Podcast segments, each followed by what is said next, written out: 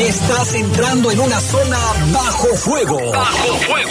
Bajo fuego. El noticiario policiaco de mayor audiencia en la región. Si quieres saber qué pasó, quédate con nosotros en Bajo Fuego. Bajo Fuego, una producción de los servicios informativos de la poderosa RPL. Bajo Fuego. Bajo Fuego.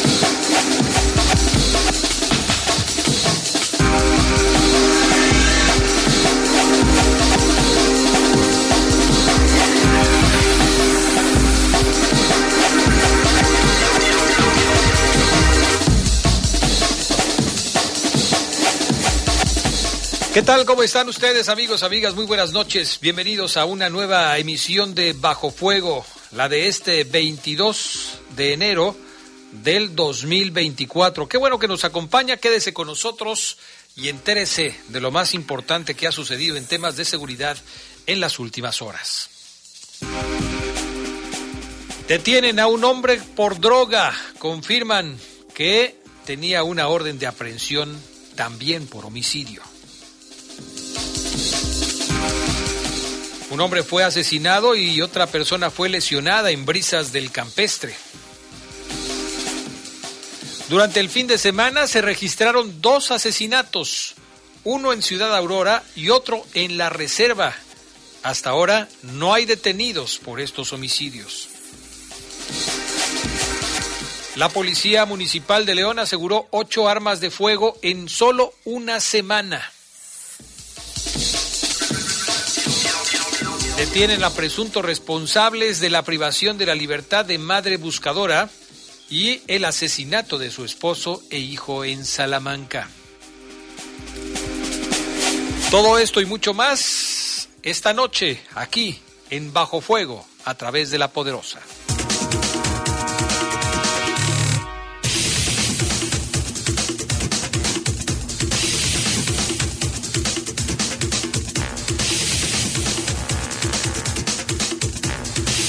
Amigas, ¿cómo están? Muy buenas noches, bienvenidos a Bajo Fuego. Son las 7 con 6 minutos y ya tenemos lista toda la información que vamos a compartir con ustedes.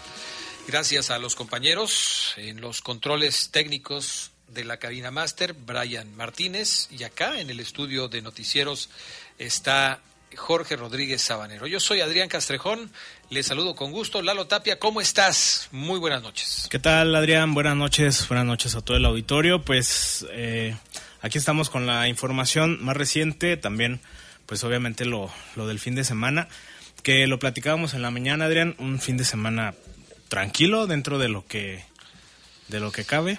Pues sí se registran algunos casos, pero a comparación de otros, eh, sí estuvo muchísimo más tranquilo. Que bueno, no es consuelo, ¿no? Es lo que te iba a decir, o sea, ya si dices tú que hubo dos homicidios el fin de semana y esto es una buena noticia, pues eh, imagínate tú en qué, en qué estamos metidos, ¿no? Sí. Eh, pero bueno, hay que tomarlo como es, un fin de semana eh, con poca, con pocos homicidios. Insisto, ya decir que son pocos es por supuesto algo que no, no debería suceder. Porque no debería morir nadie, pero bueno, así están las cosas en nuestra ciudad. Vamos a arrancar con toda la información que tenemos preparada para ustedes. Y empezamos, mi estimado Lalo Tapia, con estos eh, hombres que fueron detenidos en la colonia Cerro Gordo. Sí, fueron dos hombres detenidos por elementos de policía municipal, esto por posesión de droga, en la colonia precisamente Cerro Gordo. Después de la detención, se confirma que uno de ellos cuenta con una orden de aprehensión vigente por el delito de homicidio. Esto fue por la mañana, a las 7.30 aproximadamente, en el Boulevard Morelos y Paseo de los Insurgentes. Los policías le marcaron el alto a esta camioneta Toyota Highlander en color blanco. Eh, supuestamente la detención fue porque traía placas sobrepuestas y después se confirmó que estas mismas placas tenían reporte por haber participado en el intento de robo a comercio. por eso se dio la detención. Fueron Jordi Alejandro de 30 años y Gerardo Guillermo de 37. Este último es el que cuenta con una orden de aprehensión vigente por el delito de homicidio y por eso pues quedó a disposición de la Fiscalía Estatal. Traían cinco envoltorios de cristal y pues esperaremos información de por parte precisamente de la Fiscalía que se pueda especificar de qué homicidio estamos hablando porque pues para adivinarle con tantos que ha habido Adrián es bastante bastante complicado pero no quisiera llamarlo suerte o mala suerte, suerte de las autoridades mala suerte del involucrado pero eh, una detención que es por un reporte de placas sobrepuestas y termina en este tipo de cosas. Pues sí es eh, la mala fortuna del delincuente no y la buena fortuna de las autoridades en combinación para que, bueno, finalmente fuera detenido. Ahora habrá que ver si es el único caso por el que ha sido eh, de alguna manera denunciado y eh, o, se presenta también alguna otra circunstancia. Vamos con otro tema. Un hombre fallecido y uno más lesionado fue el saldo de una agresión con armas de fuego durante las primeras horas de este lunes. ¿Dónde cree usted? Pues sí, en la colonia Brisas del Campestre. Los hechos fueron reportados por vecinos de la calle Brisa de Évora. De acuerdo con las primeras versiones, un par de sujetos con vestimentas negras llegaron al lugar y dispararon contra las dos víctimas para después huir en una motocicleta de color negro. Cuando las autoridades llegaron, al igual que los paramédicos, al lugar de los hechos, pues confirmaron la muerte de Juan José quien cuenta con 24 años o contaba con 24 años de edad al momento del deceso, mientras que Jesús de 31 años fue atendido y trasladado a un hospital para su atención médica. El lugar permaneció bajo resguardo de las autoridades en lo que se realizaban los operativos para poder dar con los responsables, aunque no se reportaron detenidos. Elementos de la Fiscalía Estatal realizaron las primeras investigaciones y posteriormente llevaron el cuerpo al servicio médico forense para que ahí se le practique la necropsia de ley. Como sucede en estos casos, pues la eh, agresión, eh, el motivo de la agresión sigue en investigación, o por lo menos hasta ahora las autoridades no han dado a conocer cuál podría ser el motivo de esta agresión.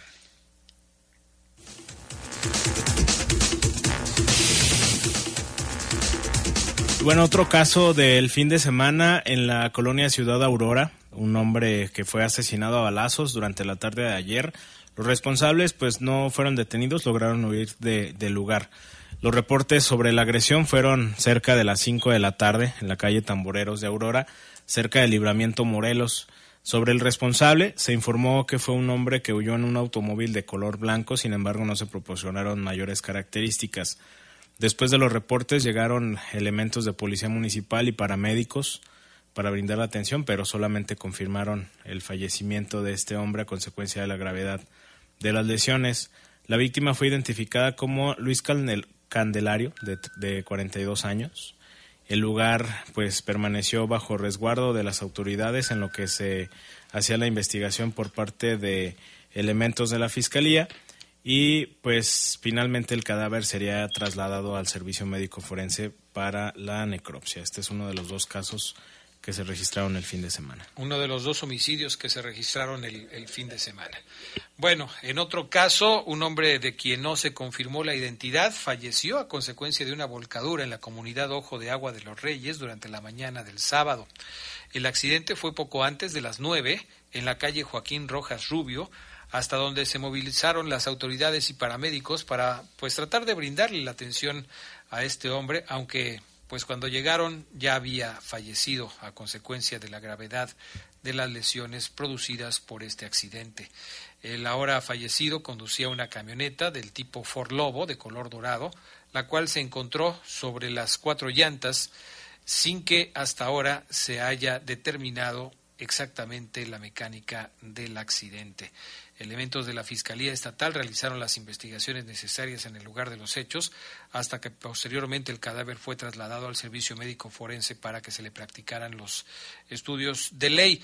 No se confirmó, por ejemplo, si eh, esta persona manejaba en estado inconveniente, no se dice tampoco eh, pues ningún otro dato al respecto de cómo sucedieron las cosas. Serán las investigaciones que haga la Fiscalía las que puedan determinar cuáles son las circunstancias del accidente y tratar de establecer también si hay algún otro vehículo involucrado que haya provocado la volcadura de esta camioneta, en donde pierde la vida este hombre, eh, pues allá justamente en la colonia o comunidad Ojo de Agua de los Reyes.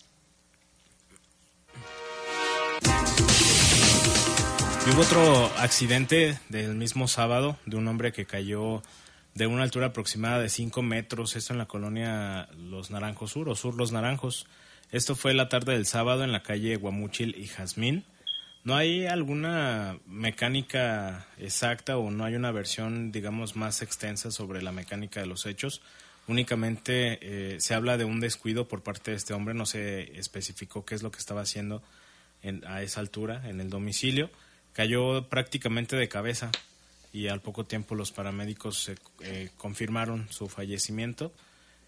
No hay, pues como lo mencionamos, mayores detalles. El cuerpo fue de igual forma trasladado al CEMEFO en espera de que se haga la necropsia y que se pueda este, pues dar más, más datos sobre este caso, un, un lamentable también accidente que puede haber sido cualquier circunstancia, no un descuido al momento de hacer limpieza que ha ocurrido, al hacer algún tipo de trabajo, sobre todo albañilería. Luego hemos, eh, o es bastante común ver a albañiles trabajando en, en muchas colonias a pues alturas bastante eh, considerables. Y fíjate que la, la, mayoría de las veces, Lalo, perdón que te interrumpa, pero la mayoría de las veces en las que vemos a los eh, señores albañiles que luego andan trabajando en estas circunstancias, no usan equipo de protección. O sea, no usan, vamos a decir, un cinturón que los pueda sujetar a una parte fija, no usan cascos, no usan este pues en general ningún tipo de protección, lo que los hace más vulnerables a un accidente, porque en caso de una caída, pues prácticamente pues con tu cuerpo detienes el viaje, ¿no? y, y entre más altura sea, pues más grande es el impacto. Sí, exactamente.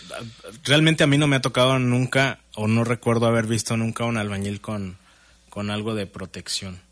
En, por lo menos en construcciones en domicilios particulares, nunca, nunca me ha tocado. Creo que le juegan mucho al tema de la experiencia, o se confían mucho a la experiencia. Este, y, y muchas ocasiones creo que luego salió, o tenemos esa idea del no me va a pasar nada, a mí no me va a pasar y hemos hablado ya bastantes, bastantes veces de accidentes de este tipo, tanto caídas como los que reciben descargas eléctricas. Sí, pero también para eso existe equipo de protección, ¿no? Hay guantes, eh, hay cascos, hay eh, de alguna manera equipo que puede prevenir que no vayas a tocar un cable por accidente o que si lo, lo, lo tocas, bueno, pues las consecuencias no sean tan serias. En fin, es, es un tema que por supuesto también tiene que ver mucho con la cultura de la protección y desafortunadamente pues sí nos falta mucha cultura de protección. Incluso hasta nosotros, ¿no? Hasta nosotros que de repente eh, queremos hacer una reparación en la casa y lo vemos muy fácil y decimos, no, pues que aquí nada más es cosa de pegar este alambrito y no pasa nada, o, o vas a hacer alguna otra cosa y sí, la verdad es que a veces es complicado. Bueno, leemos algunos de los mensajes de la gente que ya nos está escuchando con eh, mucho gusto. Gracias a todos los que se reportan y mandan sus mensajes al 477-495-1839.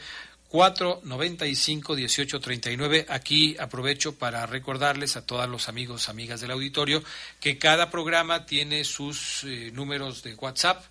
Así que para comunicarse expresamente con Bajo Fuego, lo que tienen que hacer es marcar el 477, no marcar, sino mandar mensaje, porque son solamente mensajes de texto, 495-1839. 495-1839. Buenas noches, para hacer una denuncia, hay un eh, vecino en la calle Fray Daniel Mireles, en la colonia Rentería, que tiene cuatro perros de varias razas y están en pésimas condiciones nos da el domicilio, vamos a tratar de hacerlo llegar a la gente de eh, protección animal eh, para que puedan darse una vuelta por ahí y eh, pues atender a estos canes que desde luego no tienen por qué estar sufriendo en estas, condición, en estas condiciones. No sé, dice por acá el 683, buenas tardes, el sábado alrededor de las 3 de la tarde había una persona tirada boca abajo en Mirador Palma de los Naranjos y calle El Guayabo, eh, personas delimitando el área. ¿Saben qué pasó? Lo vamos a investigar con mucho gusto. Igual nos dice por acá el teléfono 425 que hace cosa de 15 minutos, eh, o quizás un poco más, vio a una persona eh, tirada en el Boulevard Paseo del Moral, cerca de unos tacos muy famosos, tacos El Pata, por ahí más o menos, y que estaba tirada ahí, en la, en la vía pública, que nadie le hacía caso, no sabemos si estaba ebrio, si estaba golpeado, si tenía algún problema, pero estaba tirado ahí y varias personas que estaban, algunas esperando el camión, otras que iban caminando, otras que pasaban por eh, automóvil y que nadie le hacía caso a esta persona ahí sobre Paseo del Moral, muy cerca de Tacos El Pata. Bueno, pues ahí está el reporte para la autoridad. Vamos a la pausa, regresamos enseguida con más de Bajo Fuego a través de La Poderosa.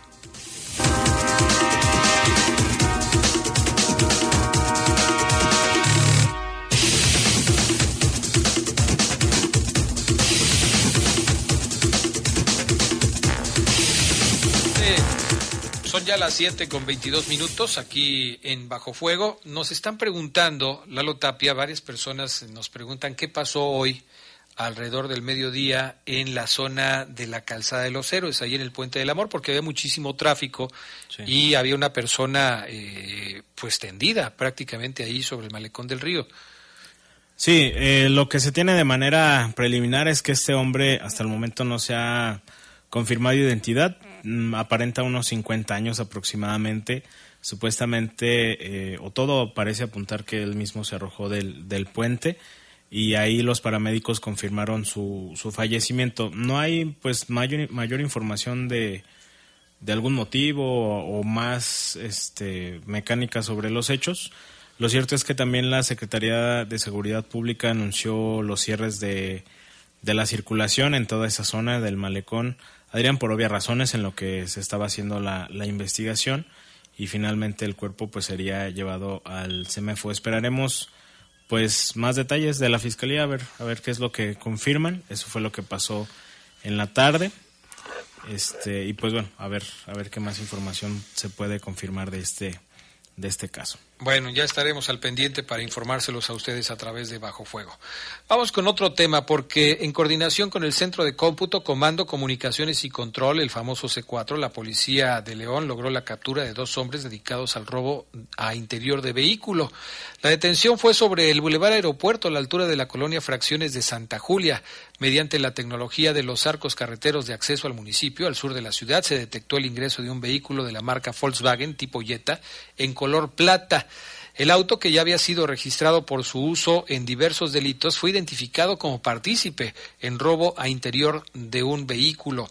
Se le dio aviso a los elementos de la policía del sector y en comunicación y seguimiento por las cámaras informaron a los oficiales que el vehículo iba sobre el Boulevard Aeropuerto a la altura del Puente del Milenio. Fue cerca de, las, de la avenida Asís que los policías lograron detener al vehículo al interior se localizaron dos hombres a quienes se les informó el motivo de la detención y se les pidió identificarse.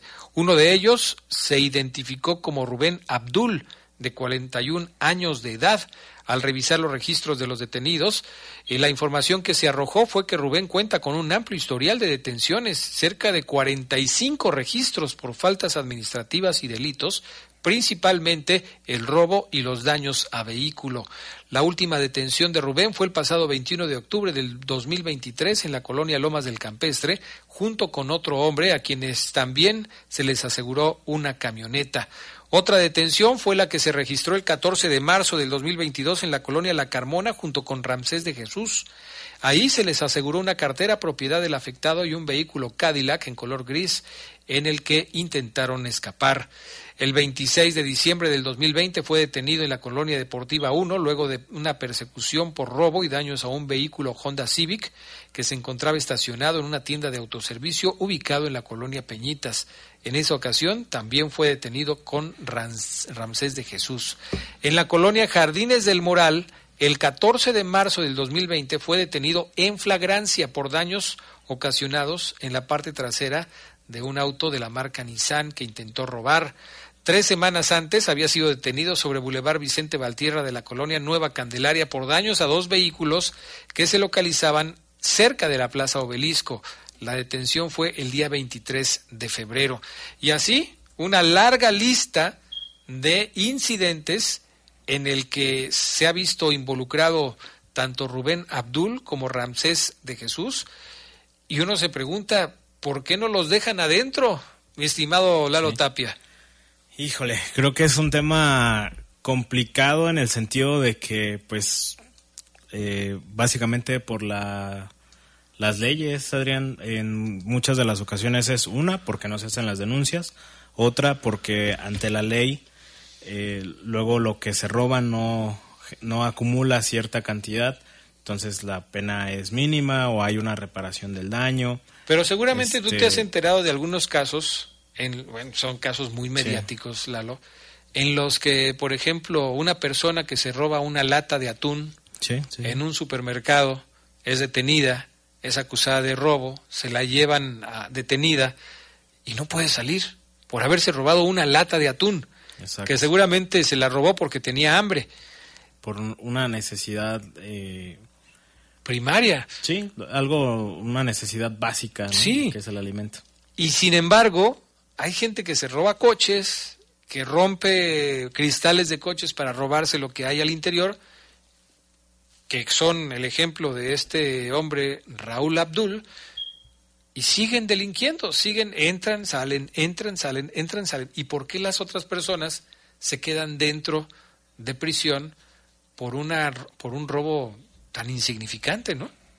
Sí, exactamente. Eh, pues, jole, te platicaba el otro, eh, hace un tiempo, Adrián, de, de, uno de los primeros casos con este nuevo sistema de justicia, donde eh, estos presuntos ladrones que estaban en el juicio y sobre la cantidad que se había planteado del robo, estaba una, entre todos los artículos estaba una, una pantalla eh, con esa pantalla superaba cierta cantidad y la pena iba a ser de, si no mal recuerdo, como dos años en la cárcel. Y los abogados argumentaban que hubo una intención de arrepentimiento, simplemente porque no se alcanzaron a llevar la pantalla, no porque se hayan arrepentido de robársela, sino porque en ese momento ya se escuchaban las sirenas de policía y trataron de huir con lo que con lo que tenían. Eh, hay ciertas lagunas, probablemente algún abogado eh, nos pueda explicar más sobre el tema, pero ciertas como lagunas que, bajo la ley e, ese tipo de situaciones llegan a proteger. Y finalmente en, las, en los juicios pues es argumentar bajo el, el artículo, si es posible, todo el tema de la fracción, en algunas ocasiones hasta en qué párrafo o con qué párrafo puedan refutar ciertas cosas.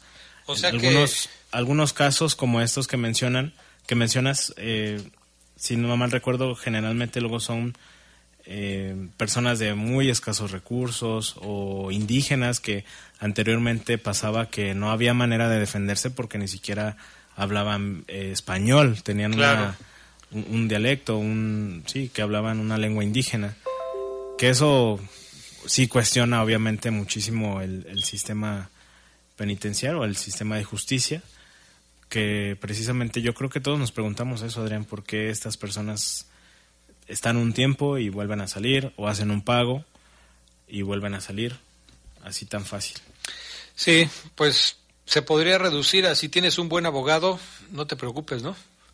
Sí, exactamente. sea, sea como sea, ya sea un buen abogado de oficio o un buen abogado particular, privado, pero si tienes un buen abogado, pues no te preocupes porque de cualquier manera vas a poder salir. Es, es lamentable, pero es, es cierto. Pasa también un poco con lo que hablábamos hace un tiempo, ¿no? De ciertas sentencias por homicidio o por un delito de alto impacto, que las sentencias pues son bastante insignificantes si lo comparas con, el, con el delito que están cometiendo. O sea, alguien que asesina a una persona se acepta en un, un, juicio abreviado, si él acepta que es responsable, en ese mismo momento se le da una sentencia y es mucho menor que si se lleva todo el proceso. Sí, así es. Y tú dices, bueno, pero ¿por qué? Sí, si al final de cuentas está aceptando, ¿por qué la sentencia es menor? Definitivamente. Y bueno, en otro, en otro caso también intervención de elementos de policía vial y policías municipales a través de patrullajes y atención a reportes de la ciudadanía se aseguraron ocho armas de fuego, esto en la última semana. El 19 de enero la policía de León detuvo a José Arturo de 40 años en San Pedro de los Hernández. Él traía dos armas de fuego tipo revólver, también cuatro cartuchos y un casquillo. Juan Ernesto de 42 años y Gabriel de 40, ambos originarios de Michoacán, fueron detenidos el viernes 19 tras una persecución luego de que con violencia robaron una camioneta en Silao, este caso que también comentamos ese día. Se les aseguró un arma de fuego corta con 12 cartuchos útiles. El 15 de enero, policías viales vieron a un hombre que conducía una camioneta con placas, eh, con micas en las placas, que le infringía el artículo 99 sobre el reglamento de policía y vialidad. Este hombre trató de huir, fue alcanzado por los oficiales. En la revisión también traía un arma de fuego. Eh, con estas ocho armas de fuego, en total, más bien también se aseguraron cuatro cargadores y 30 cartuchos útiles. Del 14 al 20 de enero fueron 1.212 dosis de droga, en su mayoría ahora el cristal, Adrián, 717, 427 de marihuana y 68 de cocaína. El domingo 14 de enero en la colonia El Retiro se detuvo a Cristian Ronaldo de 25 años que traía 60 envoltorios de cristal que pues para nada apunta al consumo personal. También en la colonia deportiva 2, Luis Alberto de 36 años traía 27 envoltorios de cristal y 4 de marihuana. Y en esa misma semana también se recuperaron 29 vehículos con reporte de robo, entre ellos 13 autos y camionetas, 14 motocicletas, un tractocamión y una plataforma. Fueron 2.401 personas detenidas, 359 de ellas por delitos y más de 2.000 o 2.042 por faltas administrativas.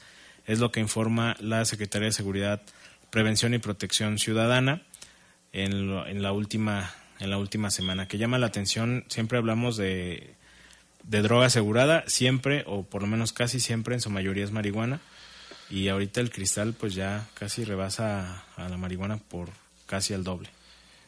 Pareciera que las personas que lamentablemente sufren de alguna adicción están buscando experiencias más fuertes, ¿no? Y esto les puede costar la vida porque hay drogas que pues son un poco más leves, pero cuando ya estás entrando al consumo de sustancias como el cristal o el fentanilo, bueno, pues entonces sí ya el tema de tu salud corre serio riesgo, más que con las drogas tradicionales, y eh, pues parece que no hay nada que los detenga. O sea, los diferentes programas de, de gobierno que se hacen, eh, o lo que se esté intentando hacer como estrategia para disminuir el consumo de drogas, parece no estar funcionando, ¿eh? Parece que no.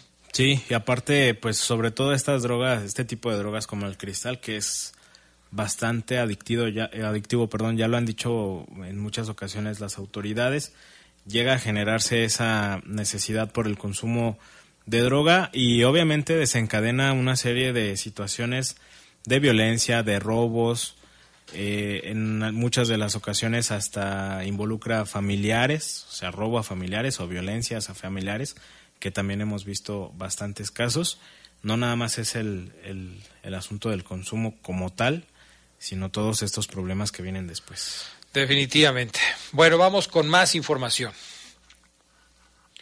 Agentes de investigación criminal detuvieron a presuntos asaltantes de transportistas que bajaron a, a, un conductor y se llevaron su camión cargado con ocho tambores de alambre de soldadura de aluminio. Esto sucedió la madrugada del pasado 9 de enero en el municipio de San Miguel de Allende. La Fiscalía de Guanajuato cuenta con elementos de prueba con los que acreditó ante un juez que el ofendido circulaba sobre la carretera federal 57 a la altura del Parque Industrial Nogales en la ciudad de San José Iturbide, cuando dos sujetos atravesaron un vehículo frente a su tracto camión, cerrándole el paso y obligándolo a detenerse. El conductor fue sometido con un arma de fuego con la que apuntaron a su cabeza y más adelante lo bajaron a la altura de la comunidad Nuevo Pantoja en San Miguel de Allende. Posteriormente a la investigación sobre el atraco, la Fiscalía identificó a los presuntos delincuentes como Jorge Ernesto, alias La Vaca, y Daniel, del que no se proporcionó ningún apodo. Solicitó al juez las órdenes de aprehensión para capturarlos. A su vez, los detenidos fueron reconocidos por la víctima. Dicho testimonio forma parte de las pruebas con las que la agente del Ministerio Público obtuvo que el juez los vinculara a proceso penal por el delito de robo con violencia.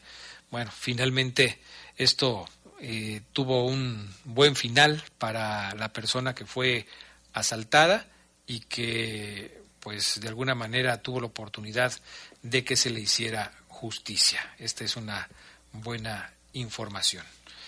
Antes de la pausa, mensajes eh, de la gente que nos escribe. Recuerde el teléfono de WhatsApp para que mande sus mensajes 477-495-1839. Hola, buenas noches, felicidades por el programa, no me lo pierdo, quisiera hacer una denuncia a la dependencia que corresponda en la calle Abasolo, casi esquina con la calle Purísima, un puesto de comida, mm, son algunos desayunos, dice, siempre obstruyen la banqueta, hasta se estacionan en tercera fila para consumir allí y no dejan pasar. Cuando llueve, la sombra la amarran a los vehículos de los vecinos se molestan por mover la sombra o el simple hecho de pasar fuera del establecimiento. Eh, la calle no debería ser estar obstruida. Dice que dónde puede levantar una denuncia. Puede ser en eh, fiscalización, seguramente, o si no en la dirección de comercio, en cualquiera de las dos, comercio o fiscalización. Si no es en una, ahí mismo le dirán, yo le sugiero que vaya al miércoles ciudadano porque ahí tiene a todos los eh, funcionarios presentes. Entonces, ahí mismo, si le dicen, no, no es en fiscalización, es en mercados, pues ahí los tienen corto y ahí mismo puede hacer la denuncia. Por eso siempre sugerimos que eh, lo hagan de esa manera. Heriberto Andrade dice, esos abogados de los rateros son pagados por nuestros impuestos y los sacan porque son abogados designados si ellos no tienen, así me pasó a mí y se siente una impotencia enorme. Bueno, el, sistema de justicia de nuestro país permite que personas que no tengan recursos puedan acceder a un abogado de oficio. Pero pasa en todos lados, ¿eh? en México, en Estados Unidos o en cualquier país. Aquí lo que sería importante es que las fiscalías armaran bien los expedientes para que pues sea prácticamente imposible que salga el delincuente que ya está identificado y que ha cometido varios delitos y todo eso.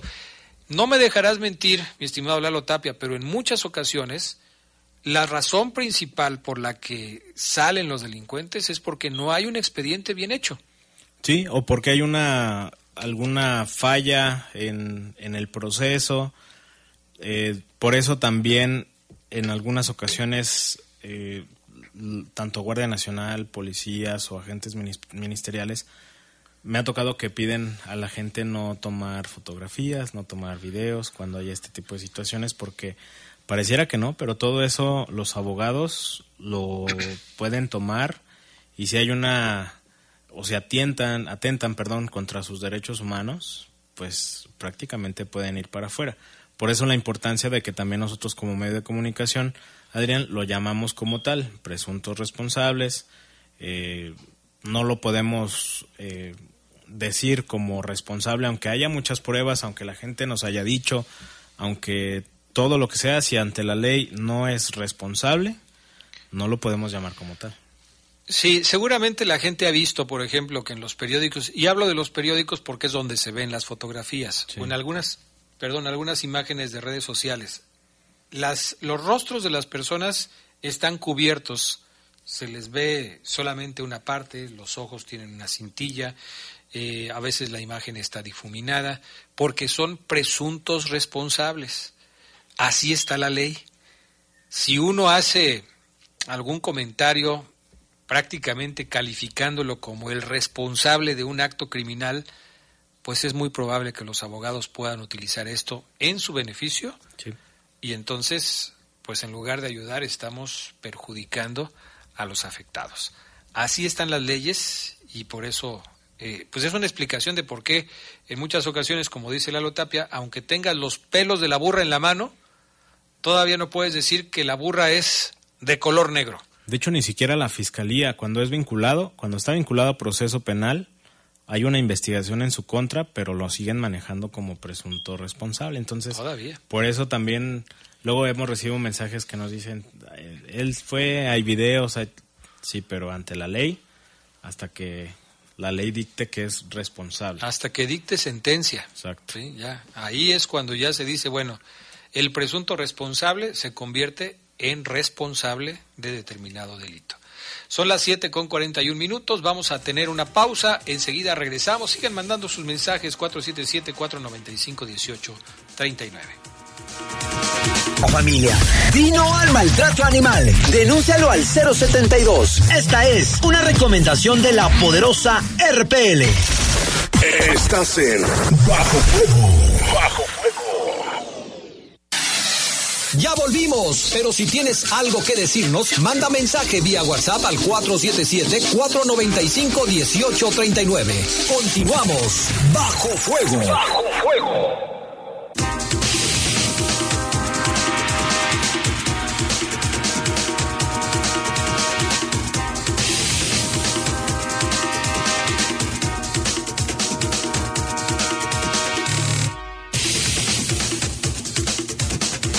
Bien, pues ya estamos de regreso. Más mensajes de la gente que nos escucha. Eh, buenas noches. Para ver si nos hacen favor de reportar a una mujer, le dicen la China, se dedica a robar sobre el río de San Pedro de los Hernández.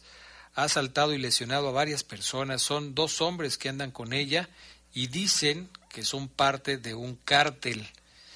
Entonces, eh, esto, mmm, ¿dónde nos ¿A quién denunciar esto, mi estimado Lalo Tapia? Pues a las autoridades, ¿no? Llamar sí. al 911, Pero supongo. 089 es denuncia anónima también. 089 denuncia anónima. Tómelo en cuenta, por favor, amigo del 443. 089 denuncia anónima para que usted no tenga ningún problema con, con este asunto. Nos escriben del 374, dice saludos de un gran seguidor, gracias. Eh, del teléfono 632, ya lo leímos del teléfono 744. Buenas noches, un saludo a mis papás Lupita y Silvio que diario los escuchan en la comunidad Mesa de Ibarrilla. Gracias y un saludo también para ustedes. Gracias de parte del número 744. Muchas gracias. El 742, buenas noches, saludos al noticiero. Yo quiero reportar que en la calle Refugio Díaz del Castillo se juntan muchos drogadictos y hacen mucho desorden, se drogan y hasta degeneres se reporta a la policía, pero no hacen nada. Eh, caray, qué difícil situación. Ya se pusieron de acuerdo varios vecinos para todos llamar al mismo tiempo. Yo creo que a veces funciona esto, ¿eh? Me ha tocado saber, digo, no debería ser así. Con una sola llamada deberían acudir la, las autoridades. Pero si se reúnen varios y llaman por su cuenta varios, bueno, pues a veces funciona. Es lo que yo le puedo decir como sugerencia. No sé si sea la mejor sugerencia, Lalo, o qué pueden hacer. Pues sí, en un caso eh, de, de, emergencia, pues obviamente no, no, no, te vas a estar preguntando quién ya denunció, quién no, o quién reportó. Uh -huh. Y muchas veces nos llegamos a confiar en alguna situación de emergencia de que alguien más ya hizo el reporte y luego resulta que nadie lo hace. Ah, qué caray. Buenas noches a todos en el estudio. Mi reporte es que en la salida del Boulevard Mariano Escobedo son dos carriles delimitados y algunos conductores toman el carril de alta de López Mateos haciendo tráfico. Faltan tránsitos. Gracias. Buenas noches. Ahí está su, su denuncia. En algunas zonas de la ciudad se están poniendo boyas. No sé si ya te fijaste, Lalo Tapia, amigos ustedes que nos escuchan. Aquí en el cruce entre López Mateos y Boulevard Campestre están poniendo, bueno, yo lo vi eso hoy, el día de hoy en la mañana, eh, algunas boyas. Si tú vienes en el sentido del Boulevard Hidalgo hacia Jardines del Moral, te vas a encontrar que en la mera esquina pusieron ya las boyas como para obligarte a dar la vuelta hacia la derecha. Pero resulta que muchos utilizaban ese carril para seguirse derecho sobre Boulevard Campestre. Lo que va a provocar las boyas es que ahora tiene solamente dos carriles para seguir de frente en Boulevard Campestre, porque los otros dos carriles que van a la extrema izquierda los usan para meterse a López Mateos sobre el lado izquierdo. Entonces, en resumen, de los cinco carriles que hay en ese cruce, dos son para dar vuelta a la izquierda y tomar eh, la avenida López Mateos. Otros dos, los que están en medio, son para irte al Boulevard Campestre y el último de la derecha te va a obligar a salirte hacia el, eh, la continuación del Boulevard López Mateos, pero hacia la derecha. Para que tengan eh, precaución, porque de repente pues puede, puedes pensar, no, yo me sigo derecho, yo voy a Boulevard Campestre y no, ya van a estar las boyas en donde ya te tienes que dar la vuelta por ese lado. Benditas leyes, así nunca se acabarán los delincuentes, dice el 336. Mire, yo creo que las leyes no están mal, yo creo que lo que falta es que se apliquen correctamente. A mí, no sé qué pienses, Lalo, pero sí me parece que de repente, sí, por ejemplo, si hay una... Por eso mucha gente dice, denuncien los problemas que... O sea, denuncien si hay algún delito que perseguir sobre alguien, porque hemos visto que algunos delincuentes, cuando ya tienen una denuncia, como sucedió en el caso que comentabas al inicio del programa, se lo detienen por una infracción de tránsito y se dan cuenta que tenía otras órdenes de aprehensión. Pero si no había esa orden de aprehensión, el tipo se hubiera ido. Por eso es importante la denuncia. A veces es tardada la, la justicia, a veces es tardada la ley, a veces desespera a la gente que no haya una pronta respuesta. Pero bueno, es mejor que la justicia llegue tarde a que nunca llegue. Y en cuanto a las leyes, yo insisto en que las leyes, en la mayoría de los casos, no siempre, pero en la mayoría de los casos está bien. Lo que falta es que se integren de manera correcta los expedientes, que no se le den a los infractores ventajas que después pueden ser aprovechadas por abogados muy hábiles. Los abogados, pues son gente que estudió leyes. Lógicamente va a defender a la persona que le contrate. Pero también los fiscales saben de leyes. El Ministerio Público también está especializado en este tipo de cuestiones. Yo no sé si a veces por la cantidad de trabajo, Lalo Tapia, a veces la cantidad de expedientes, de órdenes de aprehensión y de, de, todos los casos que se tienen que manejar, a veces el trabajo no es el indicado y por eso algunas personas salen libres a pesar de que todo el mundo sabe que son culpables. Sí, el tema de la saturación creo que es más que evidente, ¿no? Eh, porque la fiscalía no solo investiga delitos de homicidio, tiene encima robo, tiene encima asaltos, robo a casa habitación, robo a transeúnte, robo a comercio, transporte, el robo en todas sus, sus variantes. Además, delitos como la extorsión, que hemos visto que también ha habido detenidos, o sea, es muchísimo el trabajo que tiene la fiscalía, pero a final de cuentas, un caso o, como víctima, creo que lo ves así, tu caso es importante igual que, que el robo que haya sufrido un empresario importante en la ciudad. Si a ti te roban 200 pesos y es lo único que tienes, claro. Claro que vas a querer que te los repongan. Sí, por supuesto. Y, y vale lo mismo que si a un empresario le roban 20 millones de pesos. Sí, un robo, a final de cuentas, todos los robos llevan las mismas letras, ¿no? Claro. Es, es igual independientemente la, la cantidad, por lo menos como víctima así lo, lo vemos, ¿no? Y hemos visto en muchos de los casos gente que le roba, o más bien que son víctimas de robo y obviamente exige que haya esa justicia y a veces, como dices, la justicia tarda mucho, a veces no llega, a veces por una razón u otra, lo que hablamos ahorita, el tema de las cantidades pero sí es importante a final del día tener la denuncia y que por lo menos existan los antecedentes y esto también da pie a llevar una estadística un poco más exacta de, cómo son las cosas en, la realidad, ¿no? porque luego las autoridades esta el tema de la no denuncia lo pueden aprovechar, si lo podemos hablar decir de esa manera, de decir, no, pues no hay robos. Pues Sí, no hay robos no- porque no, no- no se denuncian. Así es, a mí no me han denunciado nada. Exactamente. Oye, ¿qué es? Pues no, yo no tengo información al respecto de este tema. Y ahí volvemos a tocar el mismo tema que hemos hablado en tantas ocasiones, Adrián, que el publicar en redes sociales, exponer tu caso en redes sociales, no es una denuncia. Las autoridades ministeriales, si no vas a hacer tu denuncia, si no haces por medio de una aplicación o de una llamada, no va a estar en, no hay una persona ahí en Facebook revisando a ver qué, ¿Qué se qué denunció es lo o que qué se no? denunció. Exactamente. Sí, eso es, eso es fundamental, ¿eh? para que ustedes lo tomen en cuenta. Todas las denuncias que hacen aquí en Bajo Fuego o que hacen en algún otro programa o que hacen en alguna red social no se toman como denuncia ante la autoridad. Eso es importante. Lo más eh, importante será que usted haga lo propio ante las autoridades correspondientes. Bueno, oye, ¿qué hay, qué novedades hay con eh, el caso de Lorenza Cano?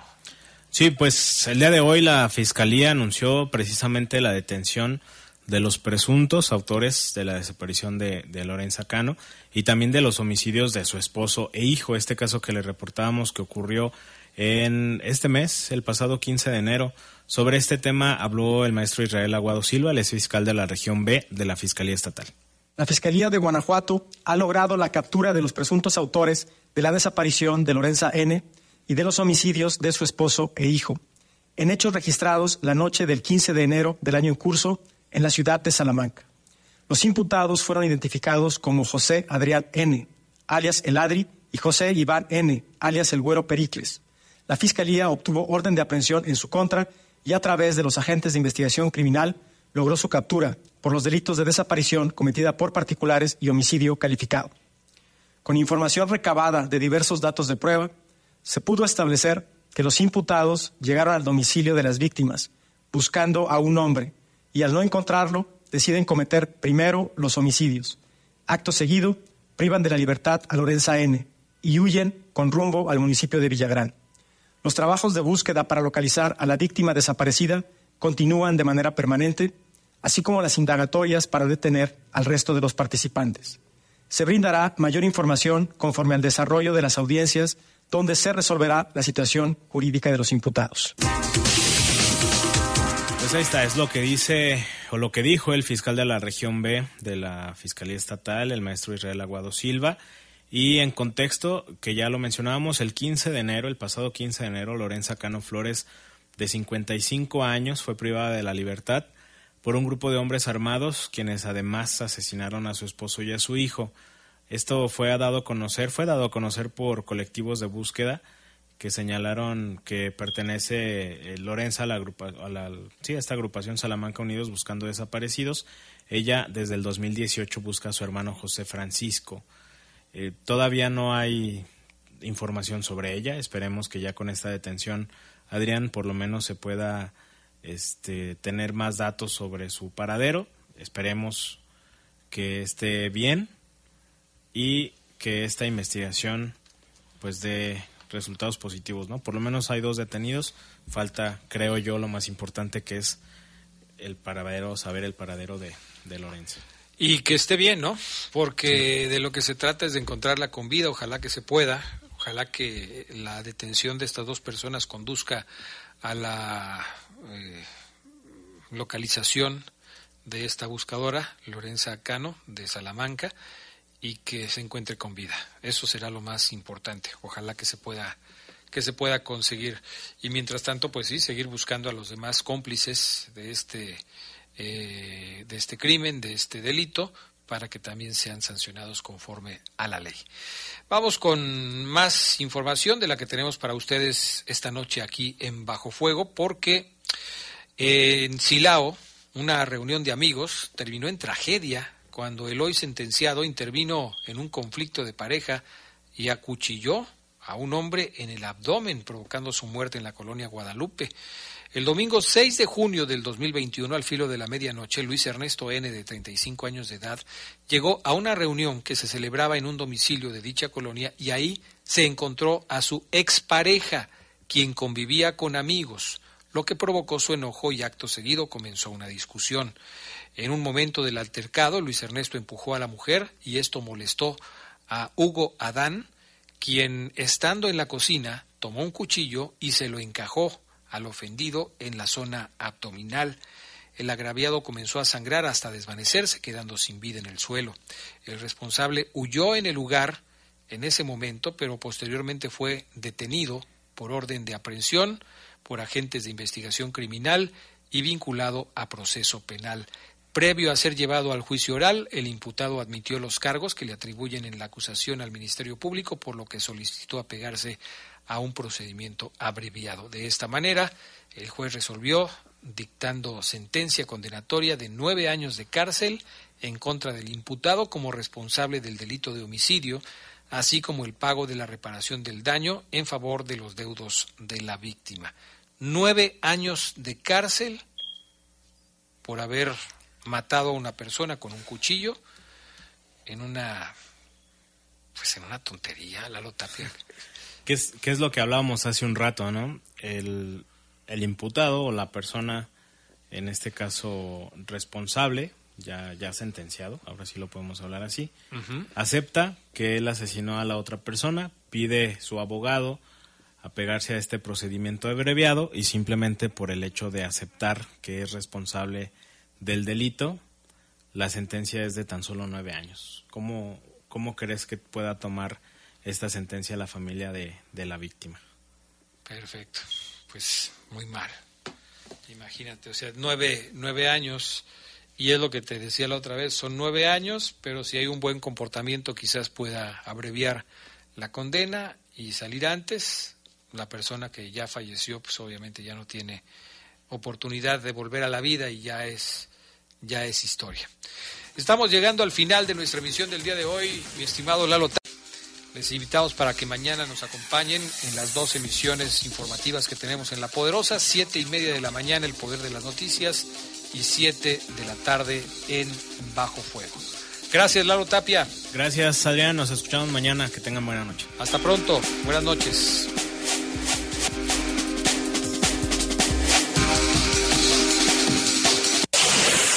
Estás a punto de salir de la zona bajo fuego. Ahora ya conoces todos los detalles de lo que pasó, pero para seguir bien informado, no te pierdas la próxima edición de Bajo Fuego. Bajo Fuego, una producción de los servicios informativos de la poderosa RPL.